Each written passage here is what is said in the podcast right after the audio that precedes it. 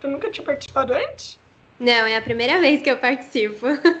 Ai, que legal. Ontem, ontem veio aqui a dubladora da Emir, né? A Ana Moraes, não sei se uhum. viu. E agora, não, eu não acompanhei, mas tô por dentro. Agora a Maite me mandou mensagem também. Ah, que legal. Legal, que legal. legal. Foda, mano. Vocês são incríveis, mano. Vocês são incríveis. Como... Cara, me diz uma coisa. Como você começou como dubladora? Como eu comecei como dubladora? Então, é, eu sempre fui muito comunicativa. Meus tios falavam até que eu engoli um papagaio. Porque eu sempre fui muito espontânea, de gostar de conversar e tudo mais. E aí é, chegou uma fase assim que a minha mãe precisava meio que de um help, de uma atividade extra aí para para estar tá me colocando, colocando eu e minha irmã, é, porque para fazer pós-graduação, né, especialização e tudo uhum. mais.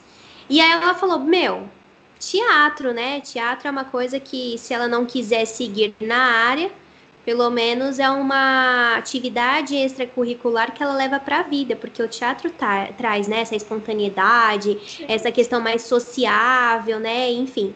Então eu comecei a fazer teatro desde pequenininha, desde os meus cinco anos aí, tô na, na, no teatro. E aí lá no teatro eu fiquei sabendo da dublagem, então nesse burburinho de leve trás, né, de novidades da publicidade e tudo mais, veio a questão da dublagem. E aí também por curiosidade, a gente não pensava em seguir na área. Então, por curiosidade, eu comecei a fazer o curso para saber como que era, como que funcionava, o que que era isso, né? O que que era a dublagem. E aí gostamos muito, é, tanto eu quanto a minha irmã, a gente foi aí se aprimorando, se especializando, e aí fomos seguindo na, na área da dublagem, é, fomos curtindo também é, essa atividade. É, em contrapartida também a gente fazia publicidade, então, tanto eu quanto a minha irmã, a gente participou de alguns comerciais, de algumas atividades dentro da área da publicidade quando criança. Mas aí a gente engajou mesmo na dublagem. A gente quis seguir mesmo pela dublagem. Sim, e aí eu. Inclusive, você, você dubla muita criança, não dubla? Dublo, dublo muita criança. É, hoje não tanto como antes. Hoje eu já tô pegando as meninas mais pré-adolescentes, assim, mais adolescentes da minha faixa. É, mas antes, até uns três anos atrás, eu gravava muita criança, criancinha pequenininha, né? Uhum. É, e aí, assim, eu comecei primeiro, minha irmã me acompanhou aí na área da publicidade, mas quem começou no teatro primeiro fui eu.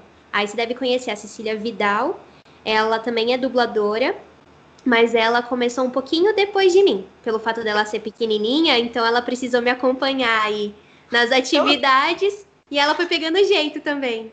Ela dubla quem? É que eu não me lembro muito de nome. A Doutora Brinquedos, é, você deve ter assistido a, a série lá do Lucifer, que ela faz a filha da. Ah. Uhum. da como que é o nome dela? Me, me veio a cabeça e fugiu. Tem um, a, a, o nome da, da personagem que a Cici faz é no Lucifer, que é a filha da, da, da Claire, menina. Que eu acho que é, não é? é não é a filha da é. Claire? Acho que é a filha da Claire. É. Enfim, é, tem vários personagens aí também que a Cici também fez, mas é, de um modo geral, para você entender, foi basicamente isso que uhum. seguiu assim para dublagem com a gente. Sim, é. Tem, tem muita família onde, tipo assim, a maioria é tudo dublador, né? Tipo assim. Tem. E, e por que isso, né, mano? Tipo. Então, quando a gente começou, né, muitos perguntavam, né? Ah, mas você tem. É, família, né? Alguém da família a, que trabalha na, nessa questão mais artística, né? Ou música, alguma coisa assim. Não, nós fomos a primeira geração da família a trabalhar com artes cênicas, com essa questão artística. E assim, foi por acaso, como eu falei.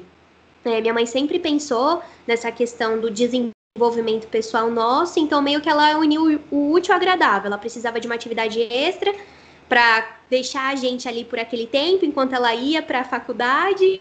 E aí ela falou: ah, vamos colocar no teatro, porque se não for seguir, é uma coisa que desenvolve para a vida, né? Só que aí deu super certo, porque eu fui pegando gosto, depois a minha irmã foi me acompanhando, foi pegando gosto, e aí fez parte da nossa vida. Passou Quem a fazer parte foi? da nossa vida. Quem foi o primeiro personagem que tu dublou? O primeiro personagem que eu dublei, é, que foi para cinema e fez o maior sucesso, foi o Clique, do controle remoto do Adam Sandler. Ah, eu fiz a filha dele, a Samantha. Ah, e, e foi uma experiência muito boa para você? Muito, foi muito boa. Depois foi até interessante que a gente fez questão de comprar é, o DVD, né? Aí juntou a família toda. Eu fui na casa da minha avó, juntou minha, minha avó, meus tios. Vamos assistir, vamos assistir. E foi assim, muito interessante, foi muito legal. Como que é a sensação de ouvir a sua voz pela primeira vez em um filme e tal? Então, no começo eu achava assim, meu Deus, né? É, sei lá, quando a gente tem essa primeira sensação, essa, quer dizer, essa primeira vez de você se ouvir, é, é um choque, assim, porque às vezes você não imagina que a sua voz é daquele jeito. Eu não sei, eu também era criança, então eu também não, não tinha muita percepção com isso. Então, no começo, eu ficava ainda mais nossa, uau, que demais, mas ao contrário também, tipo, meu Deus, minha voz é feia ou minha voz é bonita? Tipo, qual que é o perfil da minha voz, sabe? Mas uhum. aí depois eu fui me acostumando, fui vendo a beleza da minha voz, fui me acostumando, fui me adaptando. Continuei com o AU até hoje, às vezes eu faço questão de assistir alguma coisa aí que eu gravei, pelo menos um trechinho, só para aquela autocobrança se sentir satisfeita, do tipo assim, ah, eu fiz um trabalho de acordo. Pô, é, mas para dublar profissionalmente precisa daquele DRT, né? Precisa. E, e pessoa é, pode ter o DRT mesmo antes de ter 18 anos e tal? Ou a partir dos 16 anos você já consegue a emissão do DRT. Ah. É, ah, é. aí você faz o curso de teatro profissionalizante, né? Porque até então é, não é formação em teatro, porque é, você tem a formação em teatro, que é a graduação, né, de quatro anos, mas você tem cursos profissionalizantes de acho que dois anos, mais ou menos, que aí você, por meio desse, é, desse curso, provavelmente você já consegue dar entrada no seu DRT. Tem que pesquisar direitinho, porque às vezes pode ter alguma, alguma mudança ou outra, né, nas normativas e tal. Mas, de um modo geral, é isso. A partir dos 16 anos, você já consegue emitir o seu documento. Como que é a sensação de, tipo, tu entrar num curso de dublagem, mano? Nossa, foi muito legal. Assim, eu fazia curso aos domingos ainda, porque é, durante a semana é, tinha dedicação exclusiva ali na escola e tal. E a gente conseguiu também, por questões de agendas, tanto nossa quanto do, da pessoa né, que oferecia o curso, aos domingos. É, no começo era uma coisa assim, tipo, uau, como assim, né? Você tá dando a voz por, e, por um personagem ali. Lógico que no, no curso é, você não tá dublando ainda, são apenas testes. Então, eles pegam trabalhos é, que já foram gravados ali e colocam para você ir treinando, né? E testando, vendo como funciona. Então, no começo você ficava, uau, então isso é a dublagem, né? E, e aí a questão da interpretação, então por isso a importância de você ser ator e atriz, porque você tem a questão da interpretação. É, nossa, é muito louco. Não, não tem assim é, palavras, vamos dizer assim, para colocar, porque é só você tendo a oportunidade e a sensação de estar ali naquele momento. Ainda mais quando você é criança, né? Que aí depois você tá no, nos estúdios e tudo mais. E aí você começa a, reconhecer uma voz ou outra, né? E falar, ah, eu assisti esse desenho, é o fulano de tal. Até hoje, teve, acho que faz uns dois, três anos atrás, que eu encontrei com, com um dublador do, do Macaco Louco das Meninas Superpoderosas. E aí eu fiquei tipo, tipo, não acredito, é você mesmo. Cara, ele dubla perfeitamente Macaco Louco, mano, é incrível. Ele... É, exato, tipo, não tem outra pessoa. É igual o Mauro Ramos também, né, que dubla o Pumba, né? É, uhum. Você fica chocada, de boca aberta. É incrível, mano, é incrível. Eles nunca substituíram o dublador do Macaco Louco? Pelos episódios que eu, gra... que eu assisti do, das Meninas Superpoderosas, nunca tive essa diferença de voz. Acho que não. Acho Nossa, que não. Então é um personagem que, tipo, só ele pode fazer a voz. É incrível, é incrível isso. Ah, sim, então é. Quando você pega um personagem, a não ser que seja, é, sei lá, vou viajar, e aí são episódios muito urgentes daquele seu personagem, aí pode ser que ocorra aí uma substituição. É, mas ao contrário disso, se aquele seu personagem, se você fez teste, pegou o personagem, então você vai com ele até acabar as temporadas, se for uma série, acabar tudo, sabe? Ah, sim. É que teve aquele lance lá do Briggs também, né? Que substitu substituíram ele como, como Superman e tal. Não... Então, aí tem que ver o porquê, né? Foi substituído, se ele precisou viajar. É que eu tô por fora, né, dessas, dessas informações. Ah. Mas é igual a minha irmã, ó. Minha irmã, ela, fez a, ela faz a Doutora Brinquedos. E, e aí ela dubla a Doutora Brinquedos, se eu não me engano, desde 2012, 2013. Todos os desenhos da, do, da Doutora, quem fez a doutora foi ela. E aí, ano passado, ela precisou ficar, acho que seis meses. Ah, é, foram uma, é, mais ou menos aí cinco, seis meses fora. E, e aí veio um episódio, um ou dois episódios aí da doutora. É, se não pudesse esperar, né? Aí provavelmente ela teria sido substituída, porque o material precisava ser entregue. Uhum. É, coisas dos bastidores, vamos dizer assim, né? Da dublagem, da produção. Mas uhum. basicamente é isso. Tem que ter um motivo, né? para uhum. substituir, mas de um modo geral, se você é, tem aquele personagem, é aquele personagem. Quanto tempo normalmente você treinou a dublagem e tal, tipo, no começo? No começo, ó, eu comecei a fazer o curso, eu tinha de 5 para 6 anos. É, de 6 para 7 anos eu já comecei a dublar. Então, é, de treino mesmo, assim, é, é até hoje eu treino. Eu falo que até hoje eu treino porque é sempre uma novidade, né? É sempre uma personagem diferente que você tem que se adaptar. Mas o que eu tive assim de de como fala dedicação mesmo em questão de treino para tá para tá é, para começar a dublar é, foi mais ou menos aí um ano porque eu fiz o curso coletivo que é ele é em grupo é, durou seis meses, se eu não me engano. Aí depois dos seis meses eu fiz mais seis meses sozinha de curso. É, que eles chamam de curso, acho que é de especialização, alguma coisa assim. E aí, depois que eu comecei a ir devagarinho nos estúdios, é, mandar registro de voz, é, e por aí vai, sabe? Todo esse uhum. processo, assim. É, mas até hoje eu tô em treino. até é. hoje é treino. Até hoje você faz comercial ainda? Não, hoje eu não faço mais. É, depois dos meus 6, 7 anos, eu parei de me dedicar na publicidade. Se eu não me engano, o meu último trabalho, na verdade, na publicidade foi é, de 8 para 9 anos, que foi um comercial que eu fiz para outra farma de Dia das Crianças, especial Dia das Crianças. Mas só. Depois disso, eu me engajei mais na dublagem mesmo. Uhum. A, a história é a, sua, é a sua personagem mais famosa que tu já dublou? Tem a História. É, tem, deixa eu ver, Malévola. Eu fiz a Malévola quando criança. Tem Oz Mágico e Poderoso, que eu fiz a bonequinha de porcelana. Tem os PJ Masks. Eu não sei se você tem alguma criança aí no em contato que assiste PJ Masks. Eu faço a Corujita nos PJ Masks. Tem a Patrulha Canina, onde eu gravo a Everest. Bom, tem muitos personagens aí no decorrer da, ah, tem a série Once Upon a Time, era uma vez que eu faço a Branca de Neve jovem, fazia, né? Que agora acho que a, a, a, série já acabou. Enfim, tem, tem muita coisa. Se deixar, a gente só vai falando de personagens. Mas Once assim, atualmente. Acabou faz tempo, não acabou? Acabou, né? É que eu tô. Eu falei, eu tô meio por fora aí. É. Mas, assim, de modo geral, meus personagens mais, mais conhecidos mesmo, atualmente, são esses da, da dos PJ Masks, Patrulha Canina. É, tem uma série que estreou no Netflix recentemente que se chama O Preço da Perfeição. É, é de balé, a série é muito legal. É, enfim, tem muitas coisinhas por aí.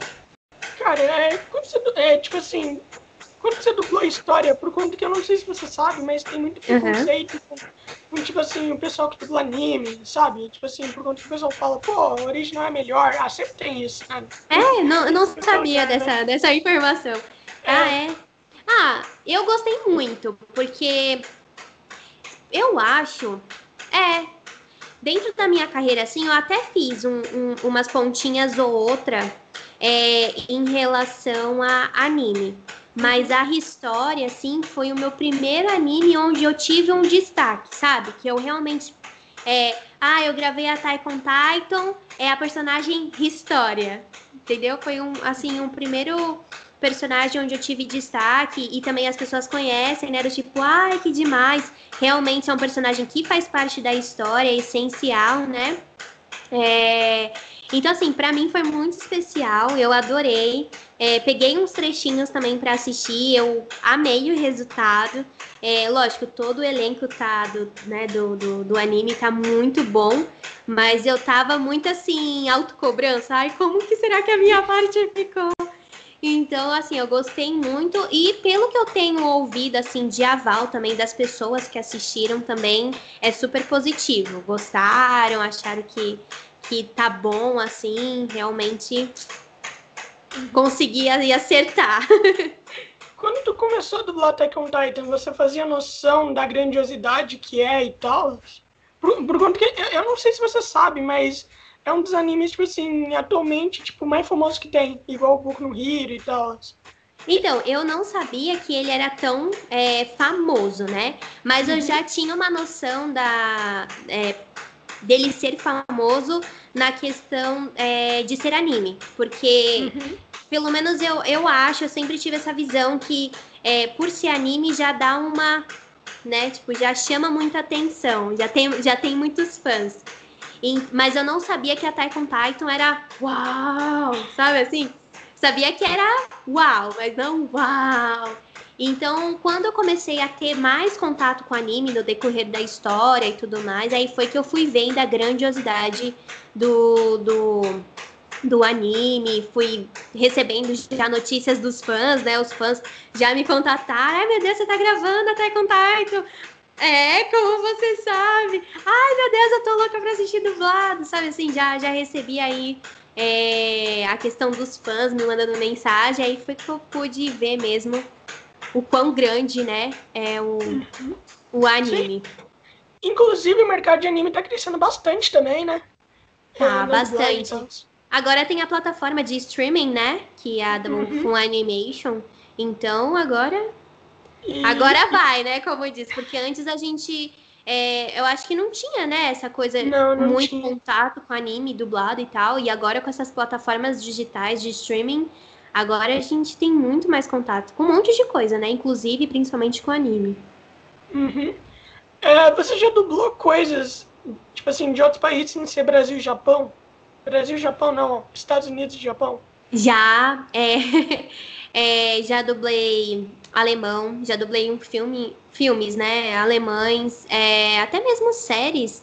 Teve uma que era francesa. É que, assim, a gente grava muita coisa, então eu não consigo me, me recordar, assim, no momento de, de vários, várias séries que eu já fiz, mas é, já participei de várias séries com outros é, áudios é, no original, né? Com outros idiomas em questão de áudio no original. Uhum. É, qual foi a língua mais difícil que você já dublou? A língua mais difícil? Boa pergunta. eu acho que o coreano, não sei. Caralho, coreano. Coreano. Nossa. Tinha uma novelinha que eu fiz, eu não sei se era uma novelinha, se era uma série, é, que era em coreano. Mas eu acho que foi um dos mais difíceis. Atualmente eu tô gravando uma novela turca é tranquilo de gravar, eu acho. Eu acho que também, tam, também tem a questão da adaptação, né? Conforme uhum. você se adapta também com a língua, é, você consegue desenvolver melhor. É igual até com Titan. Por ser japonês, né? Provavelmente no comecinho a gente tem um pouco de dificuldade ali de acertar as pausas, acertar as palavras, né? Na uhum. labial e tudo. Mas depois você vai pegando jeito, que aí você já vai se adaptando. Sim, só que coreano fala, tipo, muito rápido, né? É, exatamente. É diferente do japonês, o coreano. Fala mais rápido, é mais. Nananana. Tipo, tem aquela musicalidade, assim, que é muito rápido mesmo. Vocês têm que escutar a voz original, né? Vocês precisam. Temos. E, e como é que você, tipo assim, vai escutar o coreano e entender alguma coisa, sabe? Deve, deve ah, ser difícil, não. Né? A não ser que eu me dedique em estudar para isso, né? É, aí provavelmente eu consiga ter essa, essa coisa de você ouvir o original e já ter ali o entendimento. Eu, uhum. eu consigo ter mais entendimento, por exemplo, no francês. É, eu estudei muito pouco francês, mas eu já consigo ter um entendimento a mais se vai gravar em francês, né? É, no inglês, bastante. Que é inglês é inglês, né? grande parte das pessoas já estão se dedicando se dedicando mais para essa questão do inglês. Então, é, fica realmente mais fácil o entendimento. Aí você consegue é, adaptar melhor os textos, porque os textos já vêm traduzidos. Só que você, às vezes, uhum. muitas das vezes, precisa adaptar ele, né? Ou para fazer mais sentido, ou porque ficou muito longo, ou porque faltou é, pra, na, na questão do sync, né? Do sincronismo. É, mas é, se você se dedica a qualquer língua, provavelmente você já consegue ter aí o um entendimento, como o coreano. Se eu me dedicasse, provavelmente conseguiria ter esse entendimento imediato. Cara, no lance do improviso, no lance do improviso, você acha muito arriscado, tipo assim, querer improvisar? Você acha que tem que ter, tipo, muito treino? Não. Ó, se você é, se dedica bastante na questão do teatro, o teatro é isso, né? O teatro, é, eu acho que traz essa lição para a vida, na verdade. Você ter o improviso. Porque às vezes a gente cai, tropeça, né? E a gente às vezes sente vontade de cavar um buraco e sumir. E o teatro já traz essa questão de você lidar com esse nervosismo, né? É, você dar risada, ou você, sei lá, criar uma cena, né? Às vezes a gente vê aí os, os músicos, né? Os cantores que, sei lá, tá de salto alto, né? As, a, as cantoras, tá de salto alto, aí tropeça, daqui a pouco levanta como se nada tivesse acontecido. Isso é improviso, né? E, e, e o teatro eu acho que traz bastante essa questão do, do improviso. Então, quando você começa a dublar, se você está interagindo bem ali com o seu personagem, você consegue improvisar. Às vezes você está gravando, aí você vê que vai ficar curto, você acrescenta uma, uma palavra, ou você vê que vai passar, você já consegue modificar ali na hora. Claro que é arriscado, porque o interessante é você assistir primeiro, né, uma primeira vez aí, ter essas noções de se vai ficar curto, vai passar, tirar texto, adaptar o texto, mas só para depois gravar. Mas uhum. já aconteceu, sim, às vezes dá uma enganada, pega uma falinha mais em off ali e, e dá certo no final, sabe? É, uhum. Ou você vai fazer um grito, você demora para entrar, mas depois você estica um pouquinho mais, e aí quando o técnico vai esticar para colocar, desculpa, vai puxar para colocar no lugar, fica certinho. É, mas o improviso, assim, é, é muito importante e dá para arriscar sim. Uhum. Qual foi o personagem que mais te ajudou na carreira? Tipo, tipo assim, tipo assim, todos ajudam e tal, né? Mas qual foi o que, tipo assim, mais te ajudou? Eu acho que o mais marcante, assim, na questão de ajudar foi a novela Sou Luna, da Disney, que eu fiz a voz da Nina é, na uhum. novela. Uhum. Então eu acho que ali foi o meu ponto de sair de uma coisa mais infantilizada para ir para uma para personagens é, mais apropriados para minha idade, por exemplo. Porque a Nina é isso, né? A Nina, se eu não me engano, ela tinha aí seus 19, 18 anos. Então eu precisava ter justamente essa posição, né, na questão da voz. E como a gente falou inicialmente, eu gravava muita criança. Então, querendo ou não, quando você tá acostumado a gravar muita criança, você acaba trazendo tudo pro infantilizado, né? Mesmo que seja um personagem da sua idade, às vezes você acaba dando resquícios ali do, do, de uma coisa mais infantil. Então a Nina foi um personagem que me marcou bastante nesse sentido de amadurecimento, eu diria. É, uhum. Eu consegui identificar um personagem é, da minha idade, tirando esses, esses resquícios infantis é, da minha voz, né, das minhas interpretações. E, e ao mesmo tempo, ao contrário, se eu precisar fazer uma criança, um personagem infantil, eu também saber fazer sem um interromper o outro, sem um atrapalhar o outro. É, Soluna é mexicana, né? Soluna é argentina, eu acho, não? Argentina. Eu acho, eu tenho, Não é Argentina? Ou eu tô confundindo? Eu não sei, eu realmente não sei. Eu, eu achava que era Argentina, mas pode ser mexicana. Deixa eu até dar uma pesquisada aqui rapidez pra gente confirmar a informação. Uhum. Mas é um dos dois, é em espanhol. tu já. Tu já dublou alguma coisa, alguma novela mexicana e tal? Novela mexicana? Eu já dublei, mas faz muito tempo. E, e é, é difícil? Não é, é muito gostoso de gravar. Por ser uma língua parecida com a nossa, é muito gostoso de gravar, é mais fácil, né? Você ter a labial ali, o sync. Mas por um outro lado se torna difícil também, porque por ser parecida com a gente, daqui a pouco você tá falando espanhol e não percebe. Às vezes, quantas vezes você começa a gravar, eu tô gravando, ah, não sei o que, não sei o que lá, e daqui a pouco termina no espanhol. Opa! Eu tô falando em outra língua já. Mas é muito gostoso, é muito legal. Não é difícil. Eu ainda fico com o coreano. O coreano é mais difícil. Uhum. Ah, cara, é que eu tava lá vendo uma entrevista do Wendel Bezerra e ele falou que é bem. É até chato dublar novela mexicana por conta das atuações. Ah, tá. É. É porque na questão da novela mexicana eles são bem dramáticos, né? Uhum. E, e às vezes esse dramatismo todo, pra gente que vai dublar, não fica tão natural. Então, é, realmente tem esse cuidado mesmo, né? Por eles serem muito dramáticos, às vezes a atuação de quem tá fazendo é muito boa ou pode ser muito ruim, e aí quando a gente vai gravar, tem que ter, deixar o mais natural possível. Então, às vezes tem essa, essa pequena dificuldade mesmo. Uhum. Os dubladores facilitam bastante, eles ajudam bastante as novelas mexicanas. Também. também, também. Mas na, na época que eu gravava é, novela mexicana, é, muitas das novelas foram para Angola, porque lá eles preferem o nosso idioma português brasileiro. Então, vem muita coisa também para cá, para a gente dublar e ir para lá, por exemplo. Inclusive uhum. essas novelas mexicanas. Sim, é, tu, já atuou, tu já atuou em alguma novela? Atuar de atuar, não. Eu já atuei em filme. É, em filme eu já atuei, é, mas também era pequena, faz muito tempo. Ah, claro, mas, mas tu gostaria de atuar? Ai, boa pergunta. eu gostaria de atuar em peça de teatro.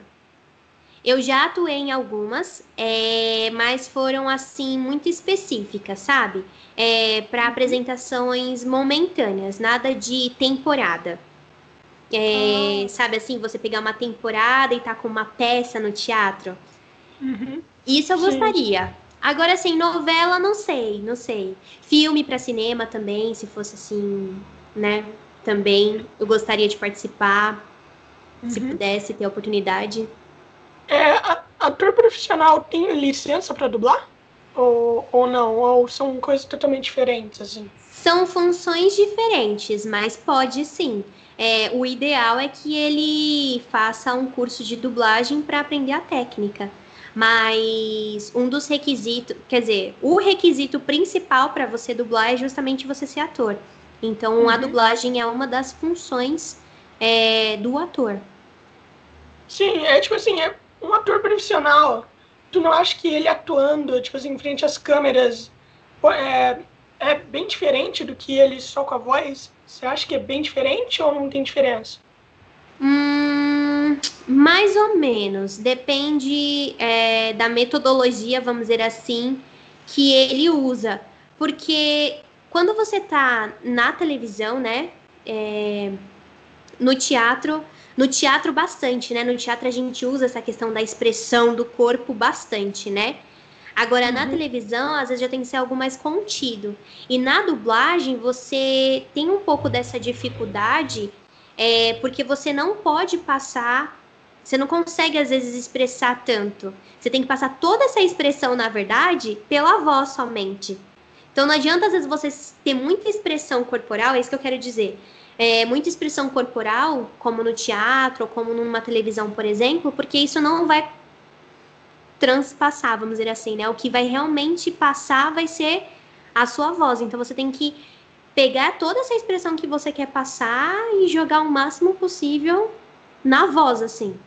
Uhum. Até porque dependendo do, do estúdio onde você tá, você não consegue ter toda essa expressão. Lógico que se expressar ajuda bastante a você é, passar tudo isso.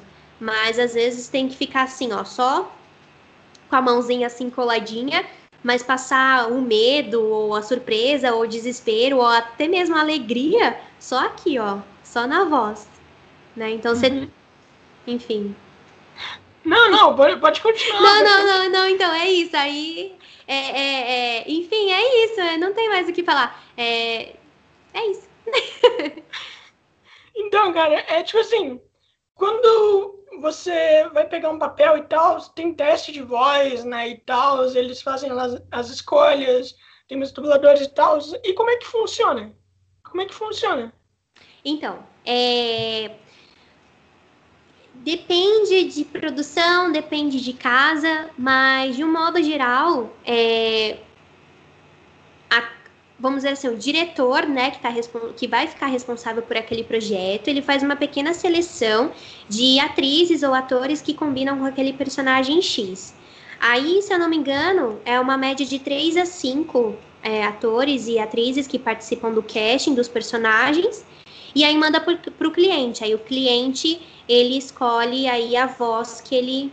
Ah, gostei dessa voz. Ou essa não combina tanto, prefiro essa.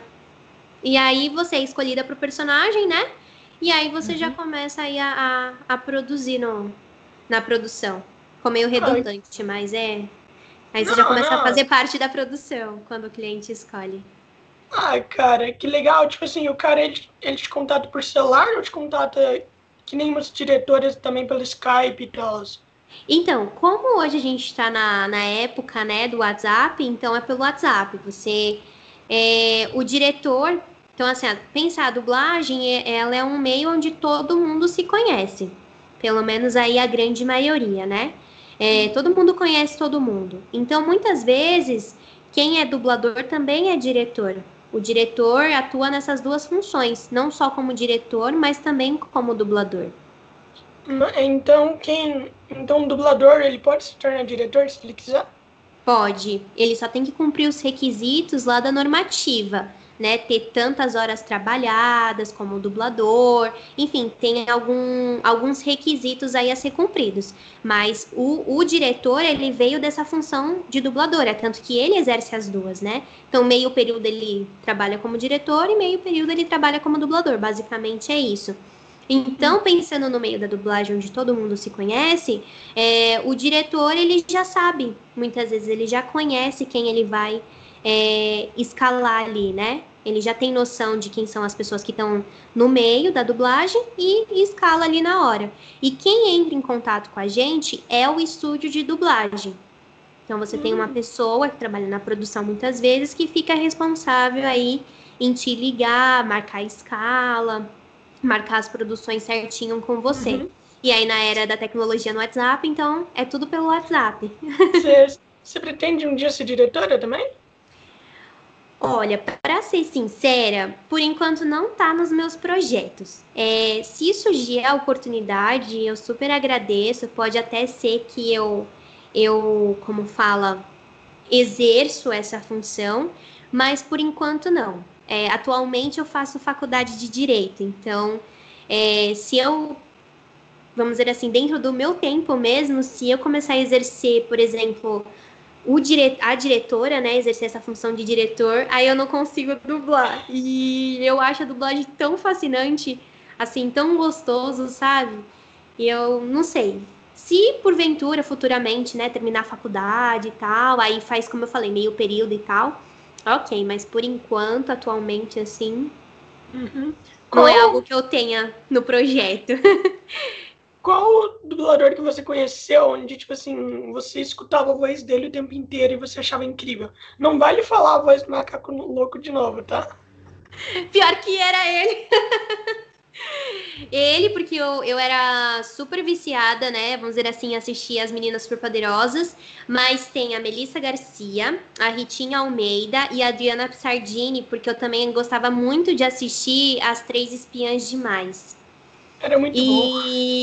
E aí, pois é, e aí quando eu comecei, né, a, assim, a ter contato com elas, eu ouvia a voz e eu falava, meu, eu reconheço essa voz de algum lugar, de onde que é, pelo amor de Deus. E até que caiu a ficha uma vez, eu fiquei. Ah, três espiãs demais, não acredito!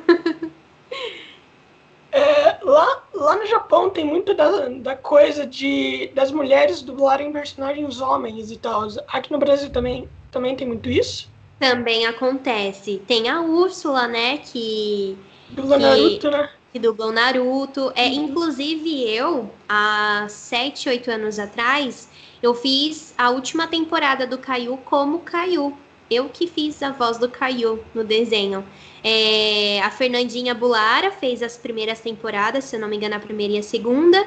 A terceira e a quarta temporada foi para o Rio de Janeiro e aí foi realmente um menino, um, um dublador que, que gravou. E eu já dublei a quinta temporada. Uhum. É, e eu inclusive tinha esquecido que tem a Carol Valença também, que faz agora Tem a Carol também. Valença, tem a Vizedec, que grava bastante menino é, Mona Lisa Capella, tem bastante dubladoras assim que tem essa versatilidade na voz, assim. Consegue uhum. dublar menino, menina, é, pessoas da mesma idade. Mas é, é, mais complicado ou é a mesma coisa pra, pra vocês? Ah, é que depende do seu feeling, né? É, uhum. Não é nem mais complicado, nem mais fácil. É que depende mesmo de você. É, tem gente que, que cria voz caricata numa facilidade que, meu Deus, eu já não, eu já tenho que pensar, processar, sentar e fazendo testes, como diz, né? Tipo, vai gravar alguma coisa e pergunta pro diretor o que, que você acha dessa voz e tal. É, tem gente que já tem essa versatilidade pelo fato da voz ser mais aguda, já consegue fazer por exemplo, no meu caso, eu ainda consigo fazer criança, não tanto como antes, mas pelo menos ali pré-adolescente eu consigo fazer. É, pessoas da mesma idade, querendo ou não, já é uma versatilidade. Aí tem dubladoras que é da mesma idade que a minha, que ou da mesma faixa etária, né? Que aí já consegue fazer o menino, a menina, a, a pessoa ali da mesma idade. E, e por uhum. aí vai, né? Então é mais questão assim de feeling mesmo. Você descobrir a sua voz. O que, que a sua voz pode fazer? Criar Mas, novas vozes. Inclusive, é, vocês conseguem ver, tipo assim, ah, pô, olha essa voz que legal, ela é promissora.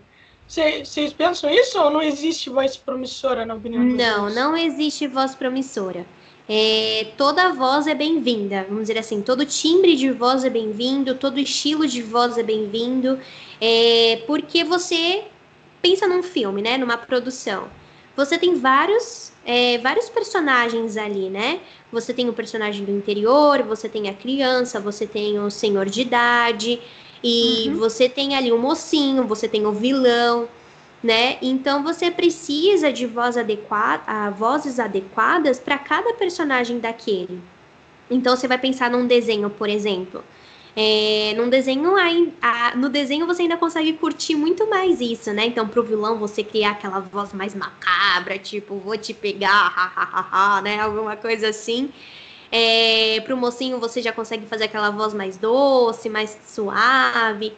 É, mas enfim, é, o objetivo mesmo é você ter várias vozes no mercado, porque cada uma vai se enquadrar num personagem ali adequado para o seu estilo, para o seu timbre de voz. Então não existe uma voz bonita. Lembra que você perguntou no início, né? Então uhum, não existe sim. uma voz bonita, não existe também uma voz feia, é a sua voz e ponto acabou. É a sua voz que vai se enquadrar naqueles personagens ou não. Sim, se é que, tipo assim, existe inúmeros personagens também, mesmo que sua voz não seja tão bom para um, vai ser para outro. Tipo, tem um bilhão de personagens por aí. Você vai achar alguém pra dublar. Exatamente. É igual as princesas da Disney. Você tem a Ariel, você tem a Cinderela. Não são, não é a mesma dubladora que faz todas aquelas vozes. Cada uma tem a sua personalidade, né, como como princesa. Então, cada uma dentro dessa personalidade precisa de uma voz dentro daquela mesma personalidade, dentro daquele mesmo estilo, principalmente dentro do mesmo timbre, né? Então você tem princesas que têm a voz mais aguda, tem outras que têm a voz mais grave, né? E por aí vai. Então não existe uma voz perfeita, não existe uma voz imperfeita, nem feia nem bonita. É uma voz que vai se enquadrar num estilo X de personagem. É, cara, você já tá há muito tempo, né? Na é, dublando e tal. Me, uhum. me, diz, me diz uma coisa, você já foi muito reconhecida na rua? Por conta que, mano, sua voz de criança, tipo assim, tá. Mano, tá em todos os filmes. Eu reconheço sua voz, tipo, por muitos filmes e tal, velho. Ai, que legal! É, tipo assim, eu escutei sua voz, mano, eu já reconheci, velho. Eu legal. sabia que eu já tinha escutado em, alguma, em algum filme e tal. Você já foi bem reconhecida? Então, é, como é, eu, a dublagem, né, não tem essa questão do exibicionismo, exibicionismo físico, é só a questão da, do exibicionismo vocal. É, então, sim, pela voz já fui muito reconhecida. Às vezes você vai passar em algum lugar e aí a pessoa vira e fala assim: Eu te conheço de algum lugar. E aí você fica, não, mas a gente nunca se viu, como é que você me reconhece? E aí, até a gente entender que ela me reconhece pelo fato de ter reconhecido a minha voz, é muito engraçado. Cara, inclusive, você acha que os dubladores estão recebendo muito mais reconhecimento hoje em dia do que antigamente? Reconhecimento, sim, sim. É, as redes sociais, né, trouxe essa questão. É, eu não digo nem do reconhecimento em si, mas dessa questão também do contato, né? É, porque a gente consegue reconhecer é, no sentido de você ver, ver quem é que tá por trás, né? Fisicamente, vamos dizer assim, porque às vezes você fala, meu, imagino que seja uma pessoa assim, assim, assada, e às vezes quando você vai ver é totalmente diferente, né? Uhum. E, e também numa questão de contato. Os fãs terem mais contato com o dublador ali. É, então, isso também gera uma questão de reconhecimento. Às vezes, fãs é, agradecidos, né, com o personagem que eles gostam muito. Eu, eu acho isso super gostoso. Super gostoso. Você já foi em algum evento? Não. Não. Não? Acho que não. Não. Assim, eu, Julia, é, não gosto muito de me expor. Então você pode ver lá nas minhas sim. redes sociais que, que, como falo, eu quase não posto coisas, né? Então, assim, eu gosto mais de ter as, até esse contato mais com os fãs. Às vezes eu entro lá nas minhas. Na, na, nas mensagens, né, do Instagram e prefiro responder do que muitas vezes ficar gravando stories, ficar postando, sabe? Sim, é, é bem é... melhor, né? Tu tem uma. consegue interagir com seus fãs e tal. É, e aí assim, eu interajo também de maneira mais, é, como eu falo, de maneira até mais reservada, é, agradeço, porque eu gosto mesmo desse carinho, sabe? É, é, eu uhum. gosto desse carinho e ao mesmo tempo eu gosto de, de ter essa reciprocidade, você agradecer por esse carinho. Então, por isso que eu faço questão também de estar tá respondendo, interagindo e tudo mais. É, mais uma questão de postagem, de stories, é, não tanto, eu já sou mais reservada. Onde eu quero chegar com isso? Talvez seja por isso, assim, que é, não tenha sido convidada, né, para participar aí de, de eventos e tal, fico mais na minha ali, mais reservada. Acredito que seja por isso, né? Uhum.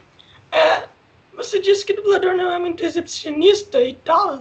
Você, tipo assim, às vezes isso não te frustra ou frustra outros dubladores por conta que, tipo assim, vocês estão fazendo as vozes, personagens famosos e tal, mas, tipo, ninguém sabe, sabe? Ninguém sabe quem é. Então, isso nunca frustrou vocês? Não entendi. Ah, tipo, é, você falou. Ah, não, não é isso, nunca incomodou vocês e, tipo assim, ninguém saber de quem é a voz e tal? Quando é um personagem bem famoso, sabe? Então, no começo, é, no começo, é tanto que a gente tem aí o Chaves, né? É, que, que eles acabam, como fala? Por exemplo, o Chaves, que eu quero dizer é que eles são muito antigos, né? É, a questão do, do, da produção do Chaves. E então, assim, no começo a dublagem ela não tinha esse reconhecimento, né? Não tinha essa questão.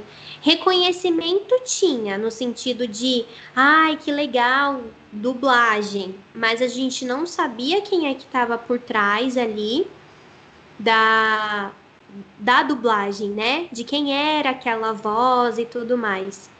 Uhum. É... Então, eu acho que isso foi muito bom, né? Porque você tem o um reconhecimento. É, em questão de frustração, eu acho que não, porque a dublagem, ela justamente traz essa magia mesmo. É, a dublagem, quando não era reconhecida, vamos dizer assim, é, em questão de personagens, como eu falei, né? De você saber quem é quem é que está por trás ali fisicamente, querendo ou não, criava-se essa magia. É, eu falo por isso por causa das crianças, por exemplo, né? As crianças, ela não entende, elas não entendem ainda o que é a dublagem. Então, você falar para uma criança, ah, eu sou a corujita, ela vai virar para você e vai rir da sua cara, como já aconteceu. É, eu lembro, acho que era da minha irmã, que a gente chegou na criança falando que a minha irmã era a doutora Brinquedos, e a criança, tipo, não é. Ah, comigo também aconteceu. Fui falar, não, vem cá e tal. Eu nem falei que eu era a corujita. Ele reconheceu a minha voz e ele começou a chorar, a criança, dizendo que eu não podia imitar a corujita, que eu tava imitando a corujita, entendeu? E que eu tava imitando errado ainda, olha só. tipo, mãe, não é a corujita. Então, assim, é... então é, são, como que eu posso dizer, é um meio termo que tem que se chegar aí, né? Se você fala para um adulto, ah, eu sou dublador, já dublei personagem XYZ, é uma coisa.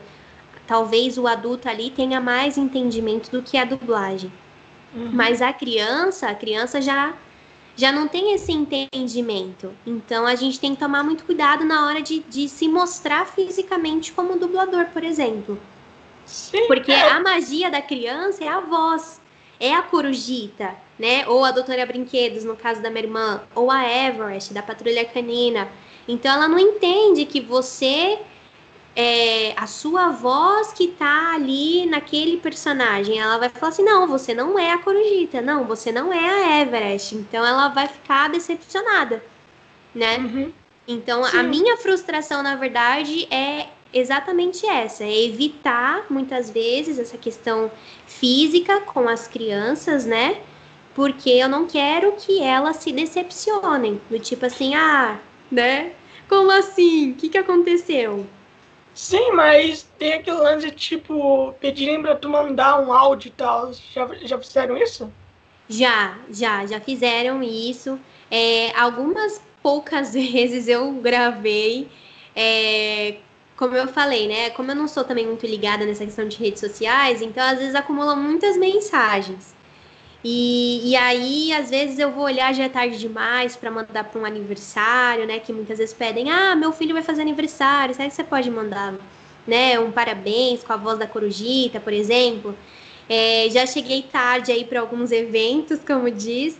Então, poucas foram as vezes que eu gravei. É, e hoje, né, no decorrer do tempo, é, tem a questão de contratos e, e, confidencialidade né, do trabalho, então hoje também acaba se tornando aí impróprio estar tá gravando. Então eu uhum. também evito gravar por questões aí mais burocráticas, vamos dizer assim. Claro, claro. Mano, é tipo assim, eu acho meio, meio idiota esse lance de ah, eu, eu gravei tarde demais para um aniversário e tal. Mano, mano, tipo assim, a criança gosta da corujita, ela ia estar tá recebendo um áudio sabe, da Corujita. Acho que não ia ter presente, mesmo se fosse atrasar, não ia ter presente melhor para ela. É, então, teve uma vez que eu gravei mesmo assim, né? É, eu falo que eu cheguei tarde no sentido assim, até de eu responder e às vezes não ter resposta do outro lado, né? Ah, é, sim, mas uhum. uma vez eu, eu cheguei a gravar, foi até lindo que a menina, a menininha, ela ia fazer três ou quatro anos, então ela mal, sim, tava começando a falar, sabe? Era muito bonitinha. E ela. E aí ela me respondeu depois falando: Te amo, Cogita. Ela fala assim, Cogita, não era nem Corujita, é Cogita. Ai, eu achei tão lindo. Eu me derreti toda. Então, assim, essas coisas é o que faz a diferença também, né? Pra gente seguir ali naquela área. É, eu sempre tive amor pela dublagem. E aí, com esses reconhecimentos, assim, com essa gratidão, com esse carinho, nossa, é muito, é muito, é muito incrível, né? É, mano, a gente já tá ficando aqui com quase uma hora e tudo mais. A gente também, a gente também tem horário de, de janta também, e eu acho que você deve estar com fome. Não, por mim, tranquilo. Não, não, eu, mas. Eu sigo. A... Não, tudo bem, mas a gente vai encerrar por aqui, tudo bem pra você? Tudo, eu, tudo bem. Eu, eu, espero que tu tenha gostado. Eu adorei. Eu espero que tu tenha gostado. Gostei bastante. E, mano, muito obrigado por ter aceito, velho. Eu obrigado que agradeço pelo convite. É precisando, assim, se tiver outras oportunidades, eu super topo participar. É muito gostoso, né? Como a gente estava falando aí da questão do reconhecimento. Então, é, já que a dublagem, né, tá sendo exibida, vamos dizer assim, a gente. É, os fãs têm esse reconhecimento, né? É, esse contato já mais que seja por redes sociais, mas tem esse contato mais físico com a gente, eu acho super importante a gente participar desses podcasts, né, de, dessas conversas assim, para que eles possam entender também um pouquinho como funciona a dublagem, é, quem nós somos, de onde nós viemos, né, essas, essas claro. coisas assim. Uhum. Eu, eu tava pensando agora, mano, eu, eu, te chamo de novo no final do ano pra gente falar sobre, sobre dublagem de Natal. Ah, legal. ah, super top. Tem muitos filmes de Natal, realmente, que a gente participa. Interessante demais falar sobre isso, né? É. Ainda mais como um especial de Natal também vai ser bem legal. E é isso, mano. Você quer divulgar alguma coisa?